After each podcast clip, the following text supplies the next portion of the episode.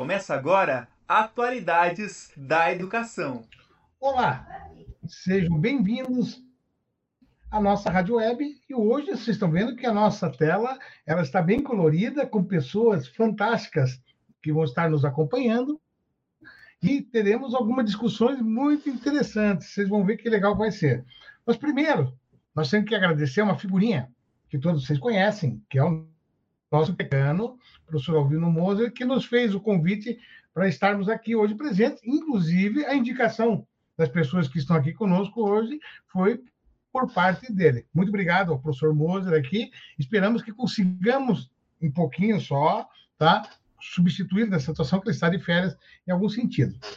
Tá? Então, acontece o seguinte: hoje nós temos algumas pessoas importantes. Eu vou pedir para que cada um de vocês faça sua apresentação, começando, por favor, pela professora Rafaela, nossa mestre recente. Professora Rafaela, por, por favor.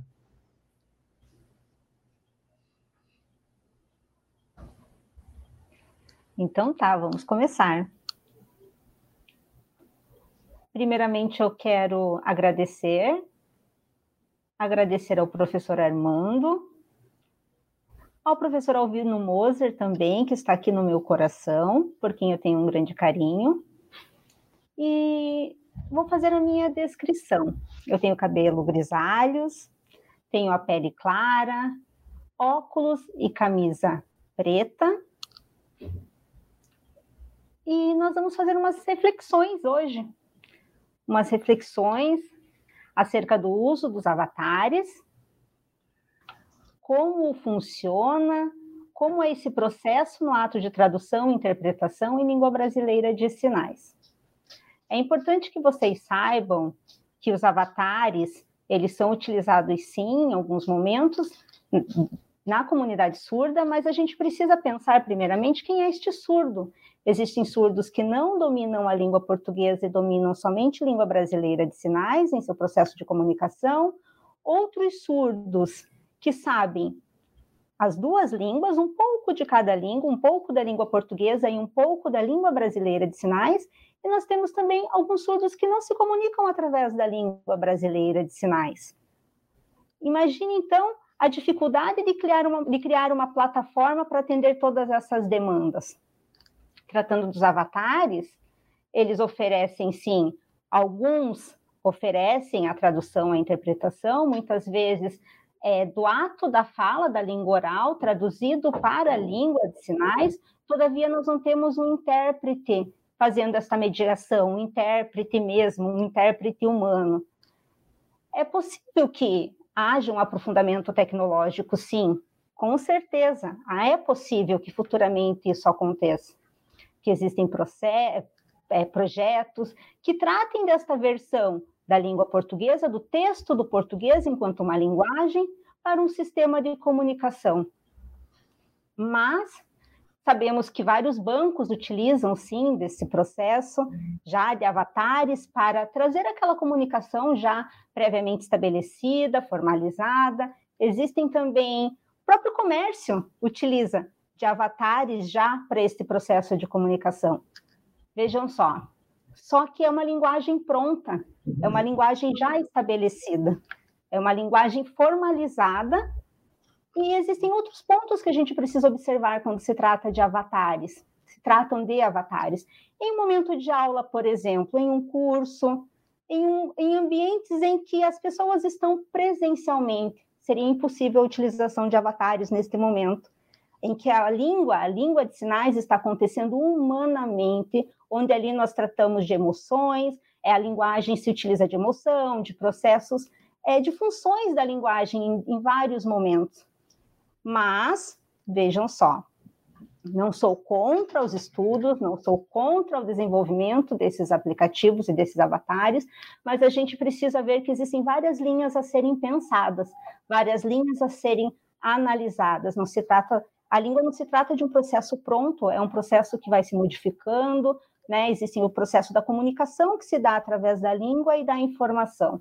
Falo aqui da informação humana, da, da, dessa informação em que o, o, intérprete de Libras precisa utilizar da sua audição e de todas as qualidades da, que vêm desta língua oral para que possa então transmitir para o surdo aquela informação em língua de sinais. Vamos a uma outra observação. No momento em que eu vou comprar um carro de uma determinada marca, vejam só, eu quero comprar um carro, e daí? Como que eu vou conversar? De repente eu entro num site para compra, eu estou falando com o Bolt, estou conversando com o robô. Esse processo acontece e é valioso e é importante também, é apenas uma introdução e agradeço. Agradeço, professora Leomar também quero ouvir, quero, quero vê-la, né, ver a sua fala neste momento e o seu ponto de vista. É importante que discutamos, né, sobre isso para que haja mais segurança na compreensão, né? Eu quero observar aí todos os os, as expressões, todo esse processo de comunicação com fluidez que, tá, que vai acontecer nesse momento. Agora pense se nesse momento tivesse um avatar aqui.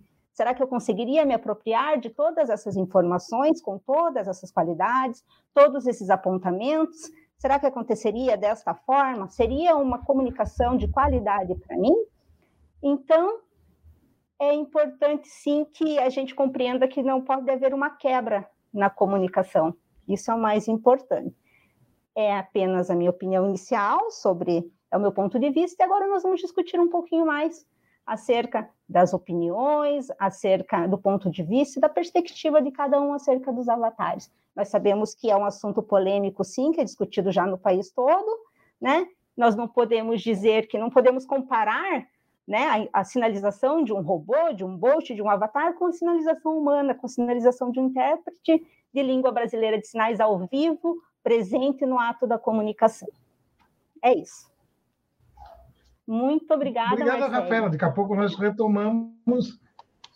Viu, Rafaela? Daqui a pouco nós retomamos no caso. Professora Leomar, minha querida professora Leomar, sempre nos apoiando, sempre estando junto conosco também nos nossos trabalhos. Por favor, quem que é a professora Leomar?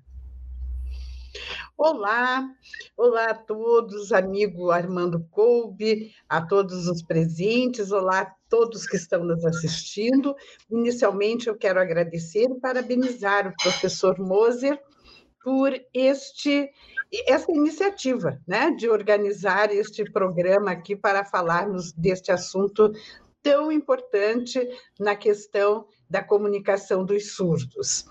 Eu sou a professora Leomar Marquezine, eu sou fundadora e coordenadora do CIANE, que é o Serviço de Inclusão e Atendimento aos Alunos com Necessidades Educacionais Especiais do Centro Universitário Internacional Uninter. Eu implantei o Ciane no fim de 2005, início de 2006. Portanto, estamos há 16 anos com este núcleo de inclusão da Uninter muito estruturado e já estamos atendendo, inclusive, atualmente, mais de mil alunos cadastrados no Ciane de todo o Brasil, oferecendo um atendimento educacional especial.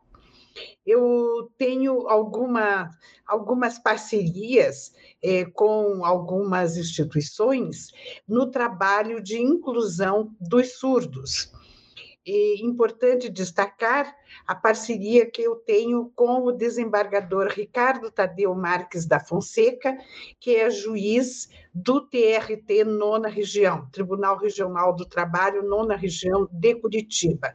Nós temos já há cinco ou seis anos um termo de cooperação técnica entre o Ciane Ninter e o TRT Nona Região, voltado à inclusão dos surdos, a promover a inclusão dos surdos e, e principalmente na esfera jurídica. Então, trabalhamos eh, já desde então, a convite do desembargador Ricardo Tadeu, eh, para a criação de um glossário jurídico em Libras, eh, percebendo a necessidade de termos termos jurídicos que sejam unificados para todo o Brasil, de forma que um advogado, um surdo que participem de uma audiência no norte do Brasil possam ter a sua acessibilidade comunicacional é, transparentes, sem barreiras, né? uma vez que são termos técnicos, termos da área jurídica.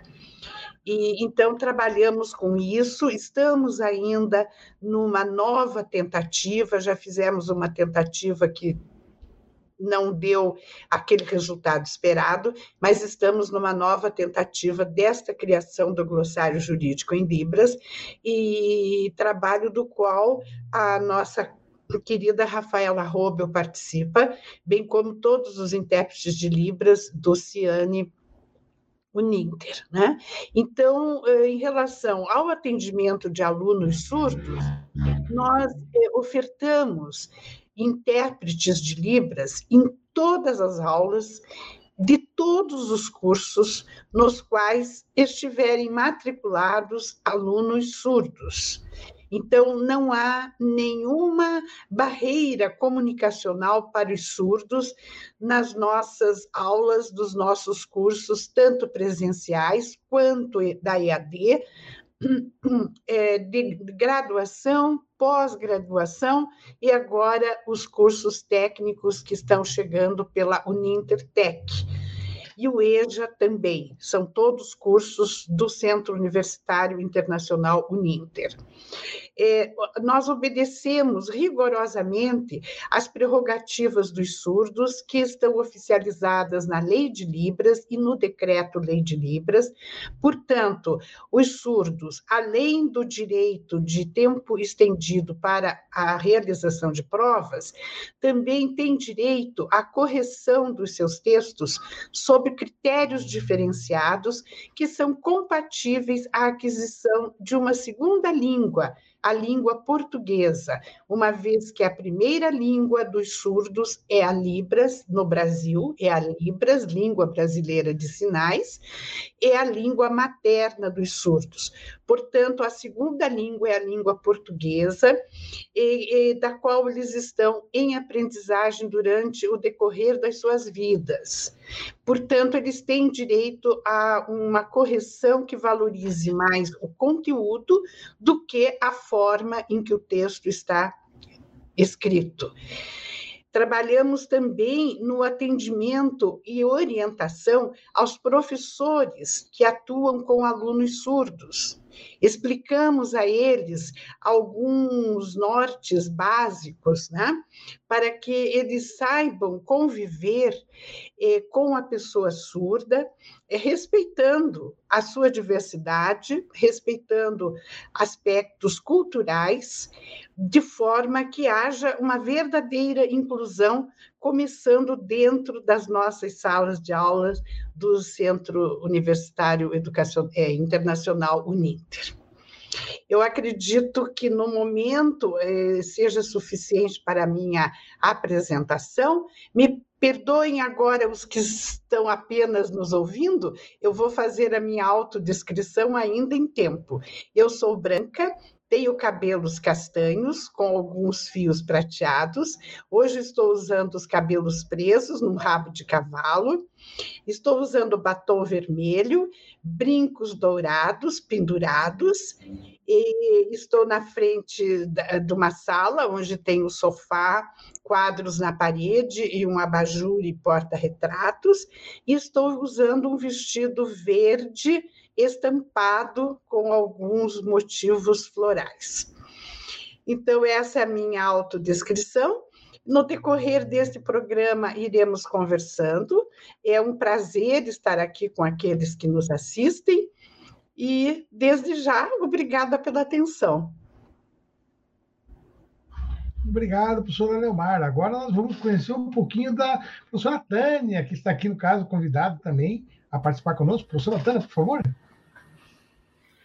Obrigada, professor Armando. Obrigada a todos os presentes da mesa, a todos que estão nos assistindo. Meu nome é Tânia Rodrigues Lisboa, eu sou formada em licenciatura Artes Cênicas pela UDESC, lá em Santa Catarina. Tenho algumas especializações em educação infantil, é, Libras, e tenho mestrado em distúrbios da comunicação pela Universidade Tuiuti do Paraná é, sou intérprete de Libras do Uninter já há 12 anos. graças a Deus, uma instituição maravilhosa para se trabalhar. Cumprimento os meus colegas intérpretes que estão trabalhando hoje aqui, a Marcele Mesquita e a Gabriela Schmidt. E a todos uma boa tarde e a minha audiodescrição. Eu sou uma mulher parda, de 48 anos, cabelos encaracolados, pretos, pintados já, porque tem muitos brancos. Estou de camisa preta e o fundo atrás de mim é azul. Legal, muito obrigado, professora Tânia. Grande Tiago, nosso parceiro também com a professora Tânia, também com a professora Leomar e a Rafaela, que trabalham conosco, inclusive, num grupo de estudos ali no caso. Tiago, quem que é o Tiago? Muito bem, professor Armando. Cumprimento o professor Armando, professor Moser, né, que é, nos lembrou, mas antes eu gostaria de iniciar com a, com a minha autodescrição. Então, eu sou homem, é, tenho barba, pardo, identifico como pessoa parda, e estou vestindo uma camisa é, de jeans, brim, né, é, azul, uso óculos e um headphone e atrás de mim um painel de madeira, cor de madeira. E também quero agradecer a, a oportunidade, professor Armando, e cumprimentar nessa tarde maravilhosa a professora Leomar Marquezine, a Tânia Lisboa, a minha colega Marcele e a minha colega Gabriela, e a tão importante quanto todas elas, né, que estamos privilegiado no meio de tantas mulheres, né, professor Armando? Mulheres maravilhosas e poderosas, empoderadas e poderosas. A Rafaela Robel, né, por quem tenho um grande carinho e admiração e respeito. É, bem, eu sou Tiago Machado Sareto, é, sou formado em pedagogia pelo Instituto Várzea Grandense de Ensino. É, é uma instituição de Mato Grosso, né? Então, eu sou nascido, sou natural de Mato Grosso, de Cuiabá, e tenho é, a segunda licenciatura em Letras Libras. Também tenho algumas pós-graduações, pós-graduações na área de educação especial e educação é, bilíngue, Libras, e mestrado em educação, é, perdão, em educação e novas tecnologias pela então Uninter, sob a orientação do professor Ivo Botti. É, tenho muita honra e prazer em dizer que também sou colaborador, faço parte do time do Ciane Uninter, é um local onde os intérpretes, então, é, são respeitados e nós temos nossos, é, nossos trabalhos ali é, de acordo com o que prevê o Código de Ética do Profissional Intérprete de Libras. Na, é, na, na área da, da pesquisa, né, é, quando eu tive a oportunidade de fazer a pesquisa no mestrado, a minha pesquisa foi sobre o ambiente virtual de aprendizagem. Inclusive, eu não sei se a professora Leomar se lembra, mas foi esse tema uma sugestão da própria professora Leomar. Né? Então, embora ela não tenha orientado diretamente, né, mas ela tem todo é, é, deu todo o apoio e, inclusive, a, me direcionou nessa pesquisa, né? Então, pesquisar o ambiente virtual de aprendizagem naquela época, é, hoje a gente vê na prática como esse ambiente virtual de aprendizagem, essa pesquisa, ela se é, é um tema ainda muito atual, principalmente por conta da pandemia que veio para é, mostrar a necessidade de que o surdo precisa desse profissional, né, da janela de Libras, para garantir a acessibilidade deste. Para muito mais além do que garantir acessibilidade, é fazer essa estabelecer essa conexão de instituição, ensino, professor e aluno. Então, a, estou aqui hoje, a gente vai discutir um pouquinho sobre isso e fico à disposição, professor Armando e demais colegas. Obrigado, Tiago. É sempre bom estar trabalhando com todos vocês, né? Eu vou pedir, inclusive, também para que a própria Marcele faça uma apresentação dela mesmo. Por favor, Marcele. Nós temos, inclusive, aqui uma discussão ampla, todos podem participar, né? Por favor, Marcele. Muito obrigada, professor Armando, professora Leomar, boa tarde. Tânia, Tiago, Gabi, meus colegas de trabalho, com, que eu tenho, com quem eu tenho a honra de compartilhar né, é, essas experiências, as gravações, enfim, o, a prática da tradução diária. Eu me chamo Marcele Mesquita, já dito anteriormente, sou graduada em Pedagogia em Português e Inglês pela FAFIPAR, em Paranaguá. Tenho algumas pós também, algumas especializações em Educação Especial, em Psicopedagogia Clínica. É, atualmente sou doutoranda em Psicologia pela Universidade de Ciências, Educação e Saúde de Buenos Aires. E nesse momento estou aqui para representar a fala da professora Rafaela Rodo. Então, ela sinaliza, como os videntes podem observar, e tudo aquilo que é dado pela língua brasileira de sinais através das suas mãos, eu passarei para vocês, espero que com a melhor qualidade possível na língua portuguesa na modalidade oral. Eu sou uma pessoa clara, tenho cabelos compridos, lisos e escuros.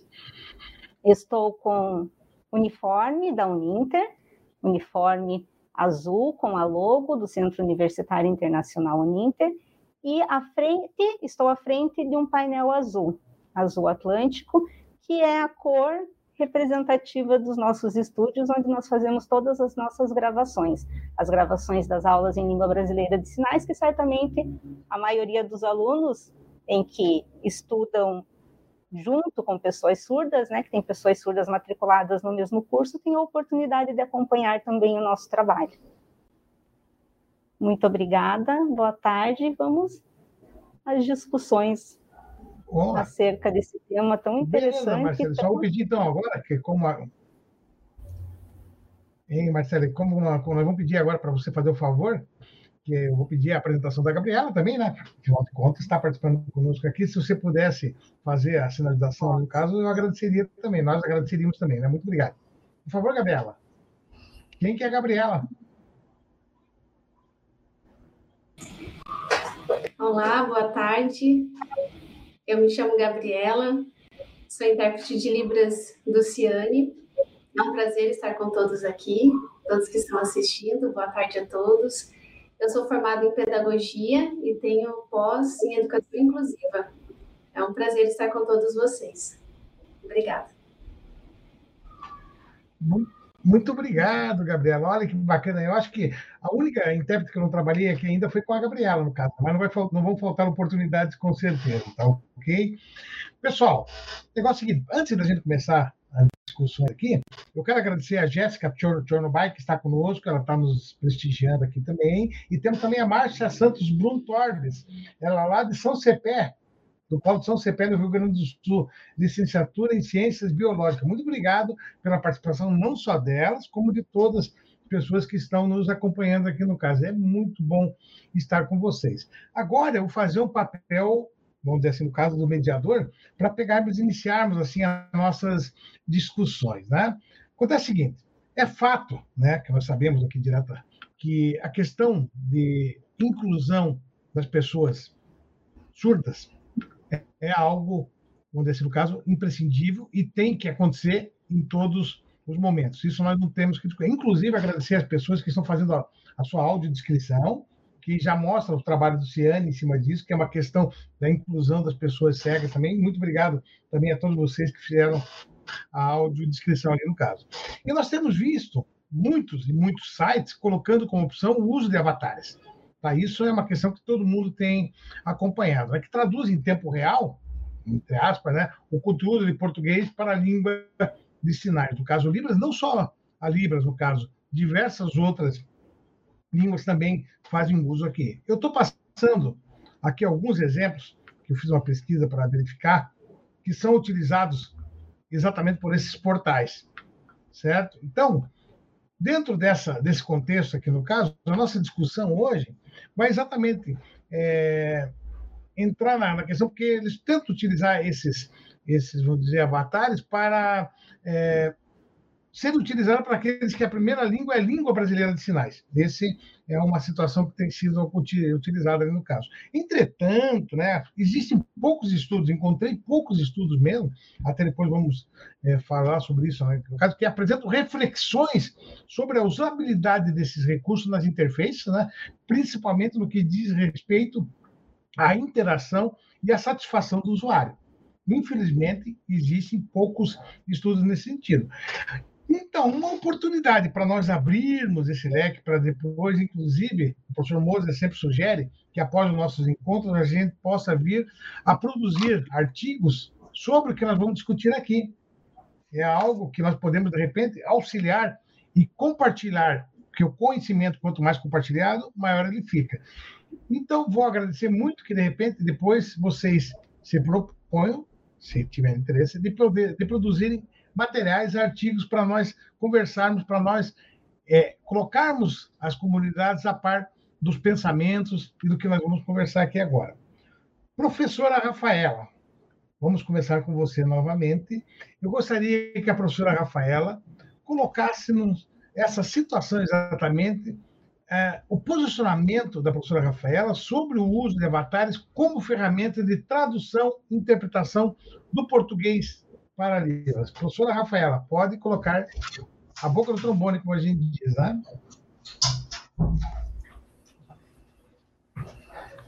Primeiramente, eu peço desculpa, né? Não falei sobre a minha formação acadêmica, posso aproveitar a oportunidade aqui. Eu sou formada em Letras Libras. O polo da minha formação é a Universidade Federal do Paraná, UFPR. Sou pós-graduada em educação bilíngue, português e língua portuguesa. E sou mestre, mestre em educação e novas tecnologias, assim como o Tiago. Ok?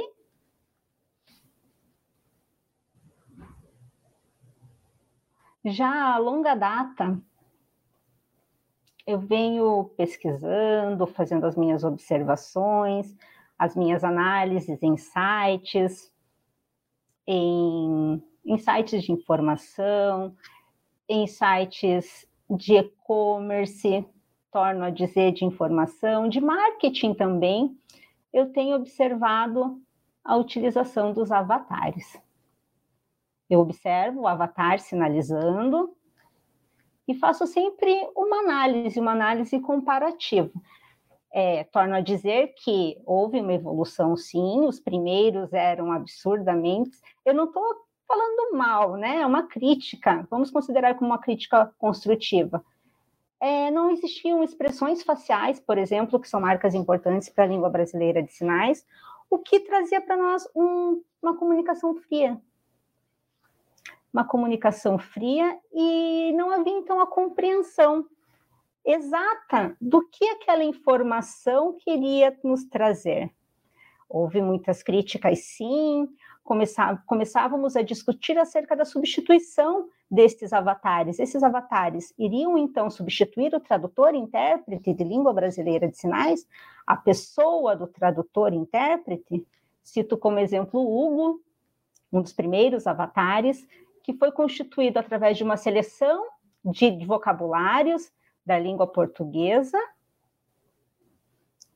e a partir daí sinalizava então cada sinal. Com o passar do tempo, com o decorrer do tempo, essas pesquisas foram se desenvolvendo. Todavia, quando nós precisávamos de uma frase, de uma sentença, é, que ele sinalizasse essa sentença, ela fugia da significação ela era uma sentença descontextualizada. Era o português feito com as mãos. Nós sabemos sim que o processo de comunicação pode gerar muitas dúvidas, mas ainda assim priorizamos o humano, o intérprete humano, o tradutor, intérprete, que pode naquele momento estar esclarecendo outras dúvidas que um avatar jamais vai esclarecer no ato da sinalização. Vejam só, é, como eu falei anteriormente para vocês, não discordo totalmente da utilização desses avatares. Todavia, como falei para vocês anteriormente no início da minha fala, em um curso, um avatar vai conseguir substituir todo aquele processo de informação e comunicação? Pelo amor de Deus, isso não vai acontecer. No momento em que a informação, os cursos são dados. Por exemplo, cito também aqui como exemplo as startups, as startups que elaboram este avatar, que estão batalhando, estão estudando para que haja comunicação através desses avatares, mas vejam só, não traz uma uma informação completa. Existem os chats, sim, com quem a gente muitas vezes está conversando, não está conversando com o ser humano, está conversando com o bot, eles resolvem algumas situações em dado momento, mas quando necessita de uma informação mais elaborada, nós precisamos estar sempre falando com um, um humano. Lógico que contribui certamente, porque é, diminui a dependência do tradutor-intérprete de língua de sinais, aquele que a gente não tem 24 horas à nossa disposição, todavia não, o avatar jamais vai substituir, jamais vai substituir o trabalho do tradutor-intérprete de língua de sinais. Então, como eu disse anteriormente, em momentos em que nós temos dúvidas, nós precisamos do processo de interação, porque língua é interação, somente teremos com a presença de um intérprete de língua brasileira de sinais. O professor Armando pontuou, colocou ah, alguns avatares, alguns projetos é, já elaborados que vêm sendo se desenvolvendo, sim, alguns que trazem informações que é utilizado como objeto de comunicação e informação, todavia nós falamos aqui do humano, do contato, da interação entre o surdo e a pessoa, o intérprete de Libras, essa comunicação que se dá através de pessoas, de humanos e que um robô jamais vai poder substituir. Esta é a minha opinião. Este, eu prefiro neste momento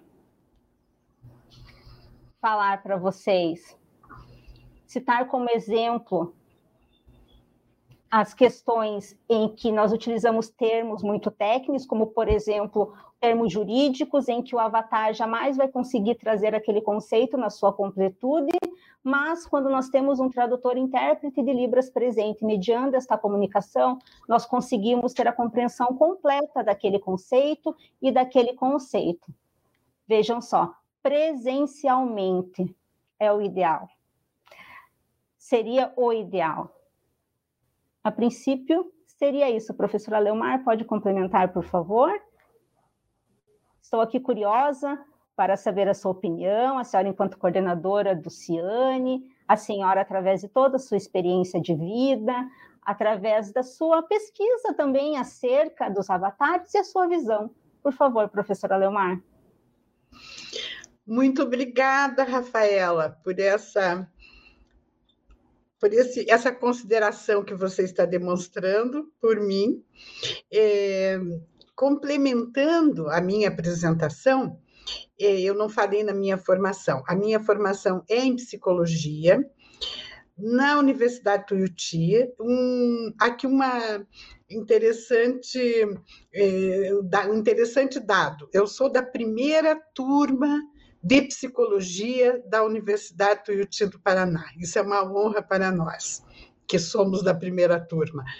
E eu estou na educação especial, na, na educação de pessoas com deficiência, desde 1993, quando então eu fui diretora do Departamento de Educação Especial da Secretaria de Estado do Paraná na gestão do saudoso professor Elias Abraão, que era o secretário de Educação naquele governo. E nessa época, os surdos nem eram chamados de surdos. Havia o setor, dentro do departamento, havia o setor de atendimento aos alunos com deficiência auditiva. Né? Não era ainda usada a nomenclatura correta, que é de surdos, é assim que os surdos querem ser chamados. E nesta época, era ainda a época da oralização. Era uma época em que os surdos eram ensinados a falar. As escolas de educação de surdos eram oralistas. Então, os surdos não usavam língua de sinais absolutamente, mesmo porque, a, a, vejam, a, no, no, Brasil, a língua brasileira de sinais foi oficializada no ano de 2002. Claro que a comunicação de surdos por sinais sempre existiu. Né? Foi assim que o Abad Lepé lá né, nos anos de mil, 1800 e pouco, descobriu isso quando viu duas gêmeas surdas que se comunicavam em sinais. Claro que eram sinais familiares, sinais que elas mesmas haviam criado, e ele ficou fascinado com isso e começou a estudar essa questão dos sinais e a implantar o uso dos sinais na comunicação de surdos. Então, é natural dos surdos se comunicarem por sinais. Né? Se você pegar um surdo do Japão e um do Brasil com línguas de sinais diferentes, eles vão conseguir se comunicar sim porque é da natureza da pessoa surda o uso dos sinais na sua comunicação. Eu lembro, voltando lá em 1993, eu lembro que na data do meu aniversário, os funcionários, os professores, nós tínhamos 63 professores especializados no DIA. Os professores quiseram me prestar uma homenagem e fizeram então um coquetel muito bonito, e uma das apresentações foi do coral de surdos, de um colégio oralista, no qual a Rafaela também estudou, o Tiago Carneiro, nosso formando em Direito, também estudou, e era, na época, o que tinha de melhor né, era considerado o melhor nos conceitos da época. E esse coral de surdos cantou para mim. E eu fiquei muito emocionada, eu chorei muito, e as pessoas achavam que era só emoção era emoção, mas era também uma emoção triste, porque eu estava ali assistindo surdos que estavam fazendo alguma coisa que não era da sua natureza. Então, eles estavam tentando fazer sons dentro das notas musicais, e isso não saía bonito, sinceramente, claro, né? não é da natureza de uma pessoa surda eh, cantar cantar usando aquelas notas musicais, né? Ele pode cantar sem respeitar as notas musicais de uma música. E aí, é, desde, desde então, aquilo me marcou profundamente, sabe? E eu vinha sempre refletindo e sempre incomodada com isso.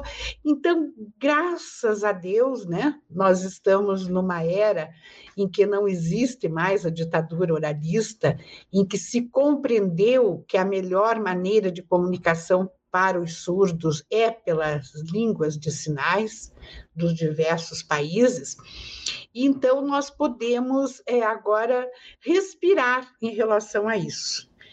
E o Armando falou aí em alguma coisa relacionada a que uh, aceita-se, logicamente, o intérprete de Libras, a comunicação por sinais, por língua de sinais, mas, entretanto, né, Armando, você usou esse, essa palavra, entretanto, há algumas dificuldades. Eu não entendi bem que tipo de dificuldades? Talvez dificuldades na, na, nos contatos virtuais, ou algumas dificuldades de ordem técnica, eu não entendi bem. Mas, seja lá como for, eu gostaria de colocar aqui que a sociedade, o meio ambiente, seja ele virtual, presencial, o que for, é que tem que se adaptar ao surdo, e não o surdo se adaptar ao meio ambiente e à tecnologia e tudo mais. Então, temos que pensar isso, lembrando daquela famosa frase que a gente tanto usa: quando o ambiente não é acessível, não é a deficiência não está na pessoa, e sim no ambiente. Aqui no caso dos surdos, quando o ambiente não é acessível ao surdo, não é o surdo que tem uma dificuldade, uma limitação, e sim o ambiente que não está oferecendo as condições corretas. Tá certo, Rafael? Tá certo o que eu estou falando? Você concorda? Que bom. É, sim, outra sim, coisa. Concordo, Oi? Que foi, concordo, Marcelo? É, tá bom. A Rafa concordando, sim, professora, sim, concordo, concordo sim com a professora Leomar, concordo plenamente. Eu, enquanto surda, que sinto na pele todas essas situações, né? Quando um, as pessoas nos, nos olham e não sabem muitas vezes nem o que fazer quando está na nossa presença. Então, nós surdos, enquanto cidadãos, enquanto pessoas de direito, só posso concordar. Pode continuar, professora Leomar, por favor. Então, é assim, por exemplo, na nossa instituição. Nós temos alunos surdos que apresentam esta diversidade. E eu não vou querer que os surdos se adaptem à nossa faculdade, que os surdos se adaptem às condições que nós apresentamos. Pelo contrário, a, o, o, desafio é nosso, o desafio é da instituição, é do meio ambiente, é da sociedade em apresentar as condições de comunicação com acessibilidade às, aos surdos, bem como a todas as diversidades. Né? Em outras palavras, se pode ser considerado problema, o problema é nosso né? Porque nós é que temos que dar conta, porque as diversidades têm que ser respeitadas e têm que ser levadas em conta no planejamento de qualquer ação é, eu sempre digo, quando eu participo das reuniões é, do, do, conselho da Uninter, eu sempre digo: o ideal seria que, quando é planejado um curso, já fossem planejadas as condições de acessibilidade então, isso é acessível? Isso vai ser acessível? Quais são as condições que nós teremos que inserir para promover a acessibilidade de comunicação, de informação digital a este curso? E não pensar depois, quando os problemas já começam a aparecer. Então, eu penso assim: se você cria um programa lá um software, ou sei lá o que, na área da informática que eu não domino, você já deve pensar é acessível a todos? Isto está respeitando os princípios do desenho universal? O desenho universal começou com a arquitetura, né? é uma linha em que tudo é acessível para todos, para todos, sem exceção. Hoje, inclusive, nós temos o desenho universal para a aprendizagem a forma de mostrar desenhos, ilustrações, de forma que sejam acessíveis para todos. Olha que espetáculo! Já estamos chegando nesse nível. Então, isso tem que ser respeitado, isso tem que ser promovido como uma coisa comum, normal, não é nenhum bicho de sete cabeças e não é nada tão revolucionário assim, porque é óbvio, é óbvio, não é? Nós somos todos diferentes.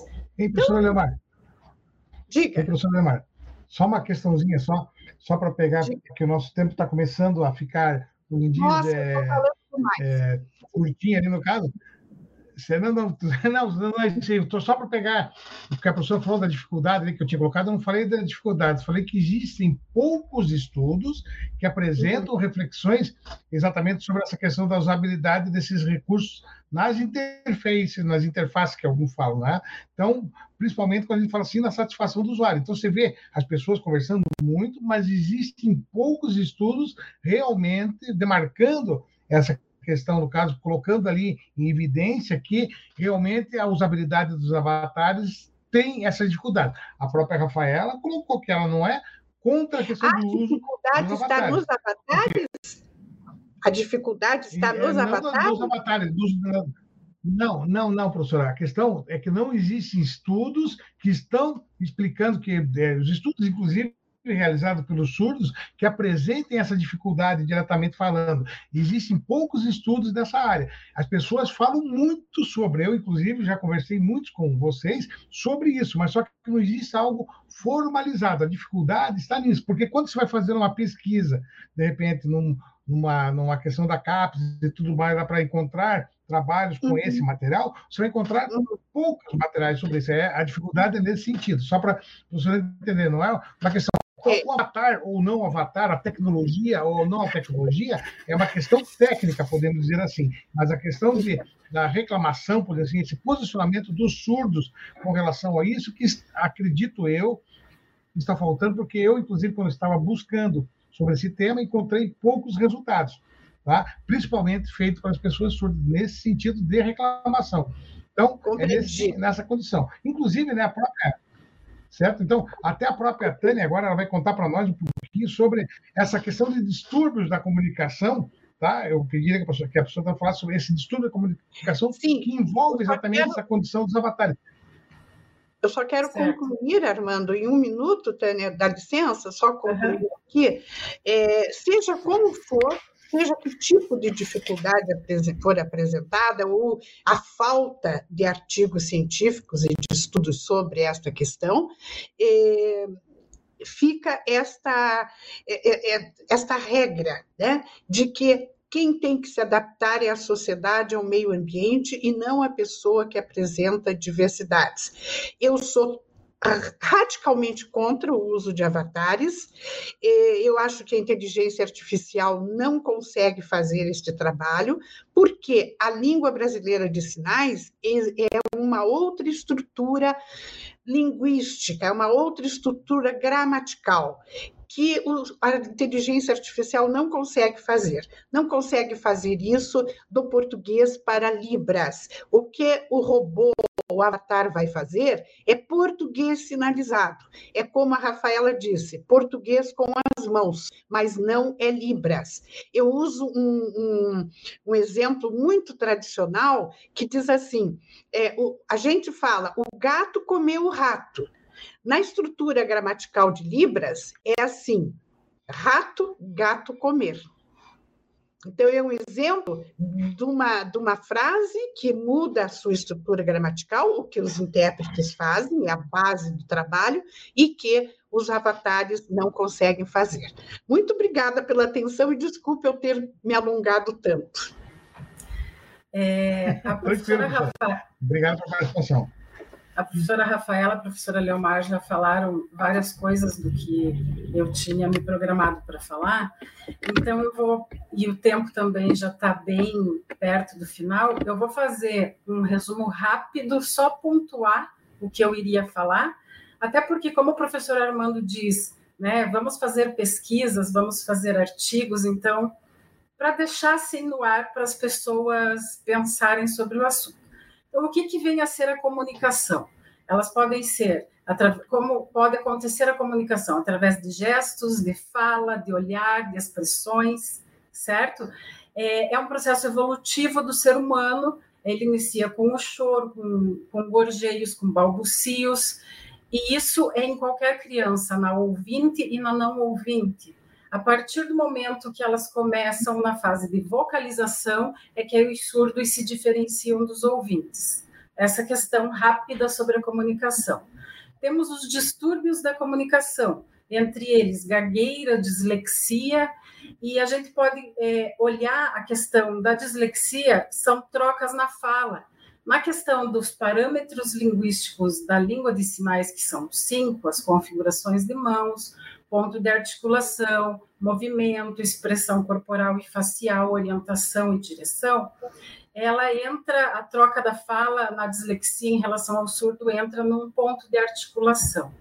Então, pensando na questão dos avatares, e também uma, a gagueira também é um distúrbio de comunicação. Podemos pensar a gagueira no sentido dos avatares, quando a internet está ruim, por exemplo, e o avatar começa a, a se movimentar desse jeito, né? Podemos pensar dessa forma. Então, é, analisando os avatares em relação aos cinco parâmetros linguísticos da, da língua de sinais, é, eles não têm uma configuração de mãos perfeita, é, o movimento deles não é, é o, como se um intérprete humano estivesse realizando esse movimento. A direção também tem alguns pontos que têm que ser arrumados na questão da linguagem de programação desses avatares. E direção, e a outra questão, 3D. Esses avatares, por mais que o Hugo, se você tocar no Hugo, ele já vira, ele vira. Mas ele vira ele boneco, ele avatar, não fazendo movimentos. Então, uma questão do 3D. Então, fica essa questão para a gente analisar é, como a linguagem de programação. A inteligência artificial está aí, isso é fato mas ela nunca vai substituir o humano, sempre vai ter um humano por trás, trabalhando com a linguagem de programação. Então, desenvolver essa linguagem de programação nos mínimos detalhes para que comporte é, esses cinco parâmetros linguísticos da língua de sinais. A questão, se vai suprir, se não vai suprir e tal, é, uma, é, é, é outro, vamos dizer, outro viés, né? que a professora Leomar expôs, a professora Rafaela também. Falando da questão técnica, a linguagem de programação tem que focar nos cinco parâmetros linguísticos para que tenha a maior perfeição desses sinais que os avatares fazem. É isso. Perfeito, Tânia. Olha que interessante, né? Você conseguiu é, vou dizer assim, no caso, fazer um, uma. Se você fez um pitch elevator da tua, da tua apresentação ali no caso, você pegou e apresentou bem rapidinho ali no caso, tá? É, legal essa questão, você conseguiu, de uma maneira bem interessante, dar uma sintetizada no, nas questões, no caso, que, é, relacionadas a essas questões da comunicação. E o bacana, que, como a própria Tânia colocou ali, é, são elementos que nós podemos aproveitar. Ó, de novo, vou pegar, inclusive o professor Moser gosta disso, de produção de artigos, de materiais acadêmicos para auxiliar no entendimento de tudo isso. Eu, inclusive, é uma pessoa que tinha um entendimento muito miúdo a respeito das condições da Libras e tudo mais. Hoje eu estou um pouquinho melhor, tem muita coisa para mas olha, você não imagina o quanto que a gente tem que aprender. É algo interessante nesse sentido. Eu vou pedir agora, então, Tiago, você viu que a professora Rafaela já colocou seu posicionamento, a professora Leomar colocou algumas, algumas questões criticando e falando também a respeito da parte boa do, do das tecnologias ou não também, né? A própria Tânia falando dessa questão da comunicação. E o Tiago, o que ele pode dizer para nós das possibilidades dos usos das novas tecnologias para auxiliar nessa comunicação? O que o Tiago pode passar para nós, por favor? Veja, professor Armando, quando é, o professor eu recebi o convite dessa dessa live de hoje, uma coisa me veio logo à mente, né? O tema dessa, dessa live, né? Que é uma reflexão que a gente pode deixar aí para conduzir futuras pesquisas, né? E até entender um pouco mais sobre isso, né? Avatares na interpretação de Libras. Veja, é, em que contexto nós estamos falando desses avatares? Acho que isso é, é, é extremamente importante a gente é, se situar em, que contexto nós estamos falando desses avatares. É, aqui nessa live hoje, todos nós minimamente ou estamos pelo menos engatinhando com respeito a Libras, né? O professor Armando é o mais novinho de todos, mas todos aqui são é, têm certa fluência. A professora Leomar, né, que trouxe uma frase em língua de sinais, uma, uma construção de frase como um exemplo que é realmente isso, né? É exatamente como é a língua de sinais. É, pensar é, nos avatares no ambiente educacional, já que é esse o ambiente que nós estamos falando, é, me preocupa, porque a, a, lógica, principalmente da educação à distância, é a autonomia. Né? Libânio é, é um, um, autor né, da contemporânea, né, da, da pedagogia também, ele, ele diz que a, que a atuação da escola consiste na preparação intelectual e moral dos alunos para assumirem suas posições na sociedade. Quando a professora Leomar ela fala sobre o conflito que existe na sociedade relacionado a isso, né, dessa problemática que o surdo tem que se adaptar à sociedade, é isso que nós, quanto instituição de ensino, temos que ter consciência. Será que nós estamos preparando esse indivíduo, esse cidadão, para a sociedade, para uma sociedade de exclusão ou para uma sociedade de inclusão? Né? É essa reflexão que é, é muito importante. O que me entristece um pouco, né, é que enquanto pesquisadores fora do Brasil é, pesquisam campos e áreas da, da tradução, como por exemplo Lefebvre uh, ou Basnet, né, onde eles, eles discutem ali questões relacionadas à entonação do discurso, à visibilidade do intérprete de, Libra, de Libras, nós aqui ainda estamos discutindo sobre avatares, né, e quiçá no ambiente educacional, né, que é, é, me parece um pouco preocupante, né, essa, essa situação, já que o ambiente educacional é proporcionar a esse aluno, tanto ouvinte quanto surdo, é, autonomia, aprendizagem, e nós, intérpretes de Libras, nós não somos é, somos muito, assim, estamos longe de sermos um robô, né, ou um boneco. É, acho que Paulo Freire fala isso, né, de que o professor ou o profissional da educação ele passa pelo um aluno surdo, é impossível um professor passar na vida de um aluno surdo sem deixar sua impressão, que dirá um intérprete de Libras com a pessoa surda. Né? Então, essa reflexão, ela nos ajuda a entender por que, que o intérprete de Libras na educação é fundamental, mais que fundamental, é relevante para que esse aluno, esse indivíduo, ele aprenda. Os avatares, eles têm, sim, é, ganhado espaço na sociedade, né? É, em, em, situações relacionadas a, a é, banco, né? Agência, sites, enfim. É, mas eles é, não vão conseguir transmitir ou transportar o conhecimento, a literatura, a poesia, como o intérprete de Libras é capaz de fazer.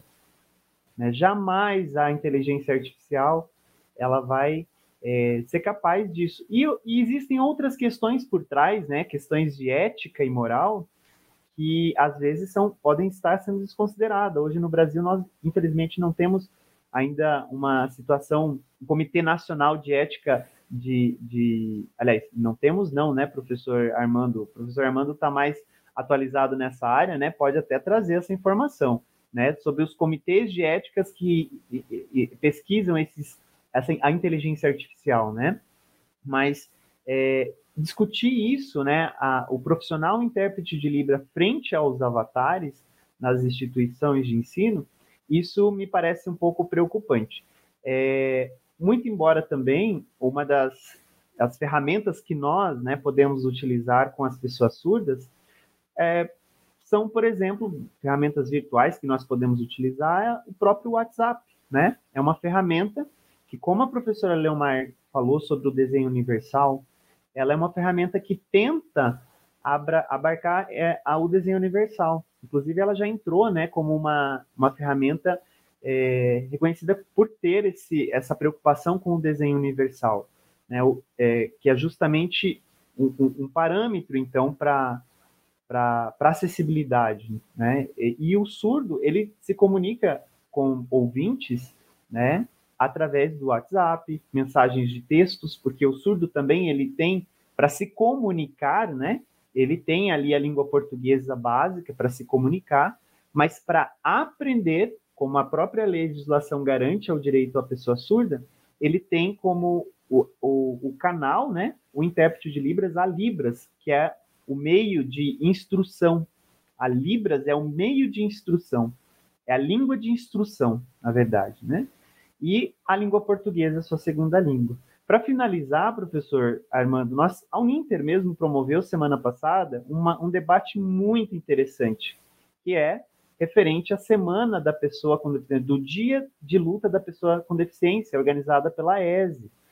Está nos nossos, nossos canais né, da, da Uninter, e é uma palestra que me chamou muito a atenção e que me tocou foi a palestra do professor é, que, de um professor que trouxe o multiplano, é um professor de Cascavel. Eu não me recordo, se a professora Leomar lembrar o nome, por favor, professora Leomar, para que eu não professor, professor mestre Rubens Ferronato, maravilhoso. Professor Rubens Ferronato. Então, a palestra dele me tocou profundamente, porque ele desenvolveu o multiplano justamente pensando não no cego, só no cego, ele pensou na inclusão, na acessibilidade de todos. Se é bom para um, é bom para todos. Ele contou a história né, de como ele desenvolveu o multiplano, está lá na palestra, eu não vou aqui contar spoiler nem nada, mas assistam, né, para quem tem mais interesse, de entender que o desenho universal ele vem para garantir isso, acessibilidade mínima a todos. É, eu acho que era isso, professor Armando, e me coloco também à disposição caso tenha alguma dúvida ainda mais sobre isso que eu trouxe. Eu queria só um. um, um desculpa, professor Armando, eu queria só me é, corrigir, pode, pode, pode. porque eu troquei dislalia e dislexia. Tá? A dislalia é, é o cebolinha, falando. E na hora eu acho que eu falei muito rápido, fiquei preocupada com o tempo, eu fiz uma troca, então só corrigindo. Tá? né? Isso.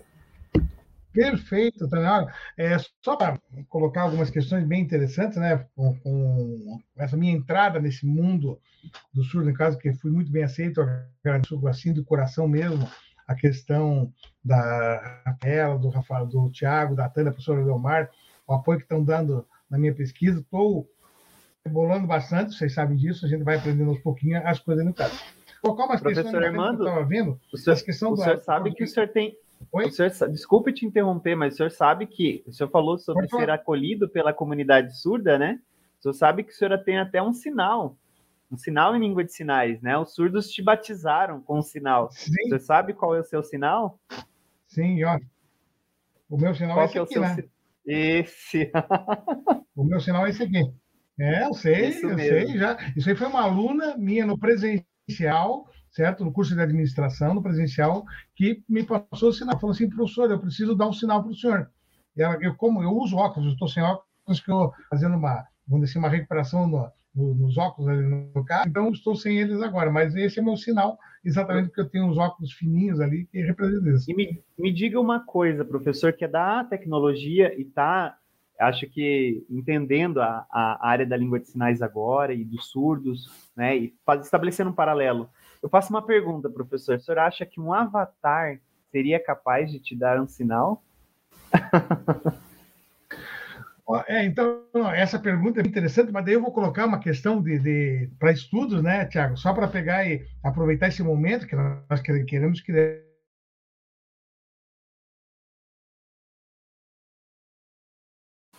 o áudio, professor, a gente não te escuta.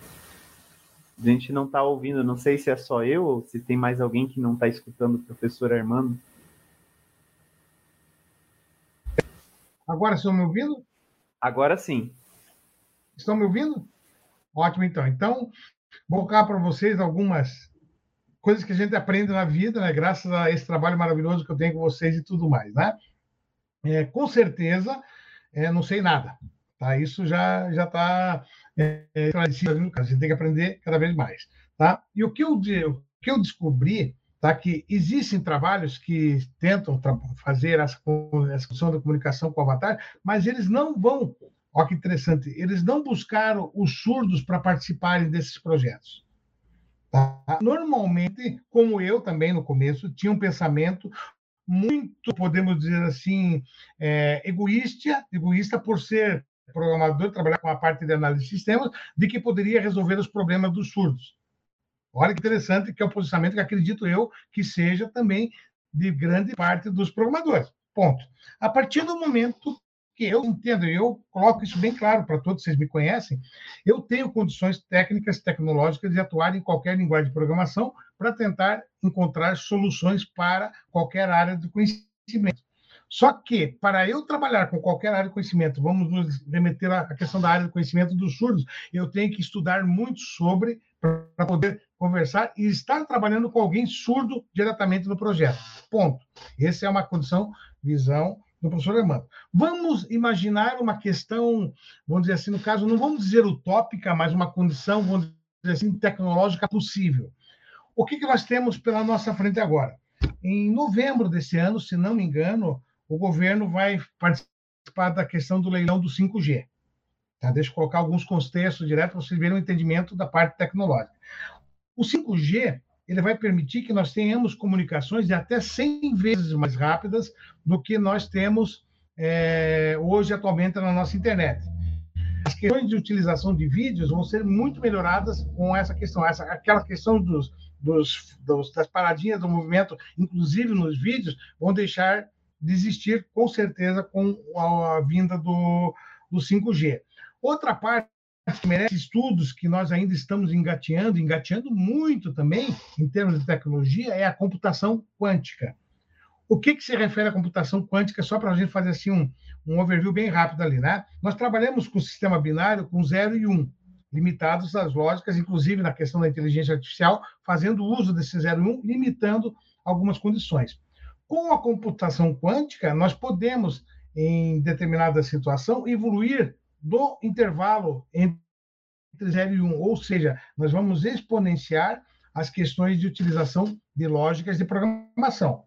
O que, que eu estou querendo colocar isso? Não vou dizer em hipótese nenhuma que os avatares vão substituir os intérpretes. Ponto. Não é essa questão. Mas acredito eu, isso na minha pensão, na minha, no meu pensamento em termos de é, melhorias para, para os ambientes, não só dos surdos, de diversas pessoas com necessidade, com certeza, eu digo daí com certeza, que as tecnologias poderão sim auxiliar nesse processo de inclusão. Poderão auxiliar em diversos aspectos. É, como a própria Rafaela falou, os avatares, eles não resolvem todos os problemas, mas eles estão praticamente que nem os robôs que a gente usa no chat e tudo mais, 24 horas disponíveis, que podem, em algum momento, auxiliar nesse processo de entendimento. Mas coisinha bem pequenininha. Então, essa é uma visão é, minha, no caso, em termos de tecnologia e tudo mais. Antes da gente pegar uma continuidade, eu quero agradecer a Márcia aqui, ó, a Márcia Santos Brum Torbes, que ela pegou colocou uma mensagem para nós ali, deu parabéns aos professores pelo importante tema abordado, excelentes explicações, muito obrigado pelo conhecimento emitido ao nosso aprendizado. E a Thaís Lisboa, excelente o tema escolhido, parabéns aos profissionais envolvidos, gratidão pelo pelos esclarecimentos. E o bacana aqui também, nós temos a participação do nosso querido Sr. Moser. Ele está dizendo boa tarde a todos e parabéns. Olha só o professor Moser elogiando o nosso trabalho. O professor Moser sabe que o senhor mora no nosso coração. Olha, é pouco tempo que nós temos aqui para realmente, é, vamos dizer assim, no caso, discutirmos com profundidade todas as questões. Só as questões que a professora Rafaela colocou para nós, que a professora Leomar colocou para nós, a Tânia e o Tiago, tá? daria para fazer praticamente uma, uma discussão, vou dizer assim, no caso, um, um comunicado de quatro, cinco horas cada um aqui para a gente ficar discutindo diversos pontos. Tá? É, mas o que, o que é mais importante do nosso, encontro aqui é a possibilidade, por exemplo, de encontrar vocês novamente, estarmos juntos aqui conversando sobre um tema bem importante, bem amplo, tá? que podemos abrir, sim, portas para novas discussões. Por que não? Professor Elmar, por favor. Antes de você encerrar, eu queria aqui encerrar a minha participação com muita satisfação em ter estado com vocês, dizendo o seguinte: que, ah, em primeiro lugar, a Rafaela Robel tem um artigo científico escrito no português de surdos que será publicado numa revista científica. Um ponto, avançamos num ponto, parabéns a Rafaela. Estamos caminhando. Um artigo científico escrito no português de surdos ser aceito por uma revista científica é realmente um fato muito importante. Outra coisa que eu gostaria de colocar, que eu acho que ninguém deve esquecer, que a inteligência artificial ela imita o cérebro humano e não o contrário. Nós temos todo esse arcabouço né, que a inteligência artificial procura imitar. Então, o humano é sempre mais importante. A, a, o robô não é capaz de ter um insight e nós sabemos que a aprendizagem se dá mediante insights. Bem, outra coisa que eu queria colocar é que estudar é necessário, mas não será dentro de um gabinete fechado, lendo livros, artigos, vendo é, vídeos, conferências, que as pessoas aprenderão a conviver e a entender os surdos, mas sim convivendo com os surdos. Então, além de você estudar, conviva com os surdos, perca o receio de conviver com as pessoas com diferenças, entenda, participe, vá ao shopping com elas, converse no restaurante, participe de grupos de conversação e, se possível, aprenda Libras, que vai ser fantástico. Muito obrigada. Obrigado, professora Neymar. É, vou começar agora a pedir para a Tânia só dar um, uma palavrinha final. Só um minutinho, professor Armando, poderia? Tânia, sim, você já ia falar, mas pode falar sim, Rafael, com certeza. Tiago, sabe muito bem o que é esta convivência com a comunidade surda. E, com, estão constantemente nessa situação de empatia, se colocando no lugar do surdo. Falando do contexto educacional, gente, muito cuidado, há um perigo. Imagine só no curso de pedagogia um avatar substituindo um professor. Imagine um avatar ensinando matemática e toda a complexidade no lugar do professor. Então a gente precisa sim, precisa ver a utilização, eu acredito que pode ser muito bem aproveitada a utilização de avatares em determinados contextos, como de marketing, de algumas informações, a utilização como já está acontecendo em alguns sites, mas a gente precisa ter todo um critério, todo um cuidado. Imaginem só, um surdo está estudando, se matricula numa escola, por exemplo, no curso ou precisa de um atendimento psicológico, vai ser atendido por um avatar. Imagina só que complexo essa discussão. Quanto difícil seria, né? Ou, num, ou você vai estudar em um curso de psicologia e vai ser atendido por um avatar. Que tipo de aprendizagem humana vai acontecer ali? situações de empatia, situações de se colocar no lugar do outro, de fazer essa versão de uma língua para outra, né? E de... mas a gente sabe que existe sim toda uma evolução que traz um apoio aos surdos nesse sentido. Todavia, é importante a gente entender que a comunicação não pode ser dada através de, de simples sinais ou uma comunicação fria, gelada. Digo novamente, em alguns momentos podem ser usados sim, mas é importante que a gente reflita sobre determinados pontos. O professor Armando citou, citou sim, a situação em que os ouvintes tomam posse de toda essa pesquisa, dominam pesquisas, sem estar com pessoas surdas trabalhando naquilo que é para ele. Nós precisamos trabalhar em parceria, em, parceria, em apoio, né? A visão do, do, da pessoa ouvinte em relação à comunidade surda e do surdo em relação a esse processo de comunicação. É assim que as coisas vão evoluir, somente desta forma. As pessoas vão, essas coisas vão evoluir. O professor Armando citou também o avatar, o Hugo, né? Eu conheço sim um surdo que é embaixador desse processo, está nesse movimento, fazendo apoio, fazendo pesquisas, incentivando para que haja, assim, uma evolução neste, neste, uma melhoria na utilização deste avatar. Todavia, torno a dizer, por favor, cuidado, dentro das nossas escolas, dentro das instituições de ensino, por favor, esqueçam, separem a utilização do avatar em contextos de uso, em que contexto nós podemos se apropriar de informações de fato é, ricas utilizando o avatar e quando não. Chamem os surdos, chamem os surdos, converse com os surdos, façam entrevistas, façam comparações, como o professor Armando falou, né? É, a, que visão que se tem Chamem o tradutor intérprete de língua brasileira de sinais, por que a importância deste tradutor? Desse tradutor humano, deste intérprete humano. Vejam só, jamais vai, o avatar jamais vai substituir um intérprete humano. A gente precisa pensar é, claramente sobre esses pontos, considerando ainda questões de investimentos para pesquisa, uma série de coisas aí que a gente nem vai entrar em detalhes. Agora pense pense só nesse momento em que a gente está vivendo, um momento de transição, a gente precisa pensar, pensar bem em todos esses pontos. Muito obrigada, muito obrigada pelo convite, muito obrigada pela, pela oportunidade da discussão, uma discussão de um tema ímpar, importantíssimo, de suma importância para a comunidade surda, onde a gente pode aqui colocar as nossas opiniões, as nossas concordâncias ou não, mas sempre compartilhando informações. Tânia, por favor. É, eu ia só dar tchau, mas vou fazer um adendo só quando a professora Rafaela fala que existe um embaixador surdo na, no Hugo, no Handtalk.